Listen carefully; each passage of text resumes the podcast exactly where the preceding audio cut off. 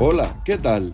Hoy es lunes 30 de enero y esto es Palos Vienen, el podcast de derechos humanos de Diario de Cuba. Palos Vienen, un programa de Diario de Cuba por la defensa de los derechos humanos. En este episodio comentaremos sobre el caso del profesor Pedro Albert Sánchez, quien está en paradero desconocido desde que realizara su caminata por la libertad de los presos políticos este domingo. También comentaremos sobre nuevas amenazas del régimen contra activistas cubanas por presuntamente violar artículos del nuevo Código Penal.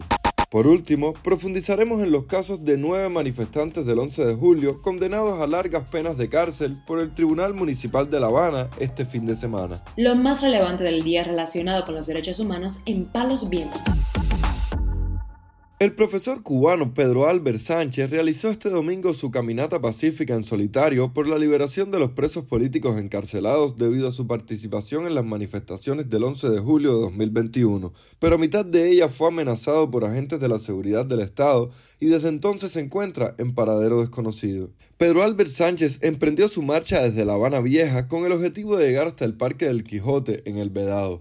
Durante el recorrido, dijo que un oficial de la seguridad del Estado lo llamó por teléfono. Yo pensé que iba a estar esperando, pensé que eran más rápido.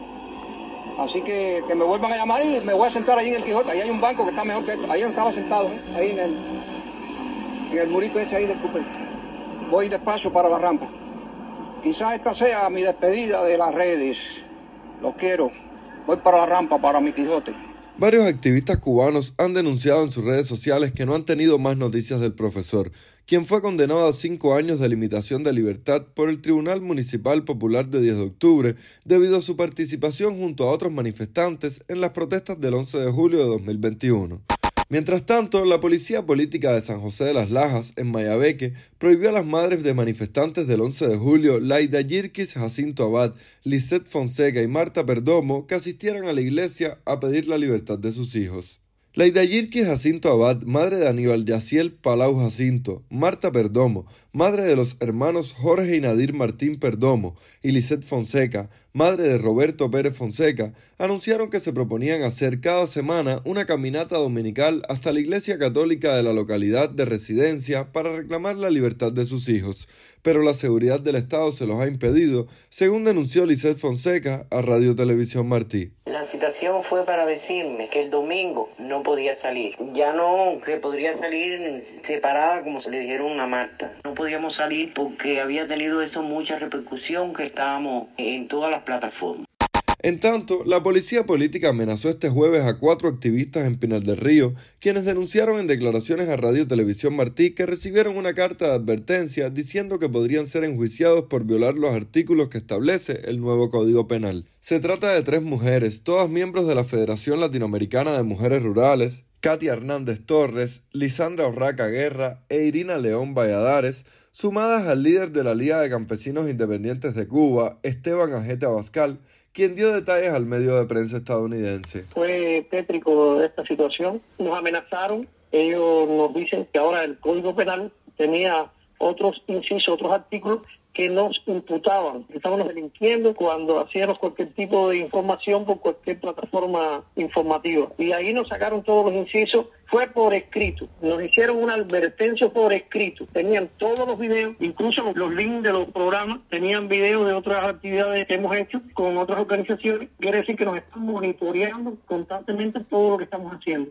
dice que era la primera advertencia del año y que de volver a hacer lo mismo, dice que ningún abogado iba a poder sacarnos y que por ese delito te cabe condena de 3 a 5 años. Irina León Valladares, por su parte, contó. Me están amenazando por meterme cinco años. Me leyeron unos artículos. Esto nunca me va a limitar, al contrario, mi lucha va a ser más fuerte porque hay muchos hermanos míos que están presos y yo estoy la voz de ellos. Y voy a seguir con la flamor, alzando mi voz por todo el mundo. Ahora escuchemos el testimonio de Lisandra Orraco Guerra. Que en cualquier momento pueden detenernos, nos pueden meter presa por lo que estamos haciendo. Nos amenazan una y otra vez con eso, pero no tienen credibilidad ninguna porque ninguno de ellos tiene respeto por nada. Los primeros violadores aquí de la Declaración Universal de los Derechos Humanos son ellos. Por último, Katy Hernández dijo, Fue una penosa situación en un lugar horrendo. Pasillos oscuros, rejas. Por lo menos a mí me dijeron que la resolución 124 me cabía de 2 a 8 años por el activismo que yo tenía en la FAMUR. Es muy humillante que estas personas, como nos tratan, y es muy injusto y es muy doloroso. Palos bien. El Tribunal Municipal de La Habana condenó a nueve manifestantes de las protestas antigubernamentales del 11 de julio hasta 15 años de cárcel en una nueva sentencia a la que accedió la agencia F este sábado. El fallo, publicado el jueves, encuentra culpables de un delito de sedición a las nueve personas juzgadas, todos varones de entre 25 y 39 años, y los vincula con las acciones violentas que se sucedieron en aquella fecha en las inmediaciones de la popular esquina de Toyo del municipio habanero 10 de octubre. En este punto de La Habana se produjeron algunos de los incidentes violentos de unas protestas multitudinarias, espontáneas y eminentemente pacíficas. La sentencia, que no es firme y puede ser apelada, habla del lanzamiento de objetos contundentes contra la policía y agresiones a agentes.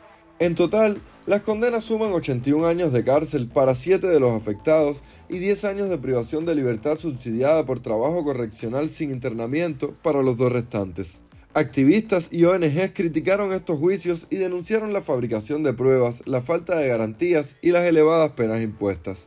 Los juicios por el 11 de julio no son abiertos y los medios de comunicación internacionales no pueden acceder a los procesos. Los medios oficiales en general no reportan sobre ellos y diplomáticos y ONG han pedido, sin éxito, poder asistir. Hace ahora un año, la Fiscalía General informó el procesamiento de 790 personas en relación a estas manifestaciones, 55 de ellas de entre 16 y 17 años. Palos Vienen, un podcast de derechos humanos de Diario de Cuba con la producción y conducción de Mario Luis Reyes. Muchas gracias por acompañarnos este lunes en Palos Vienen, el podcast de derechos humanos de Diario de Cuba. Pueden escucharnos en DDC Radio, Spotify, SoundCloud, Google Podcast, Apple Podcast y Telegram. Yo soy Mario Luis Reyes. Mañana volvemos con más información.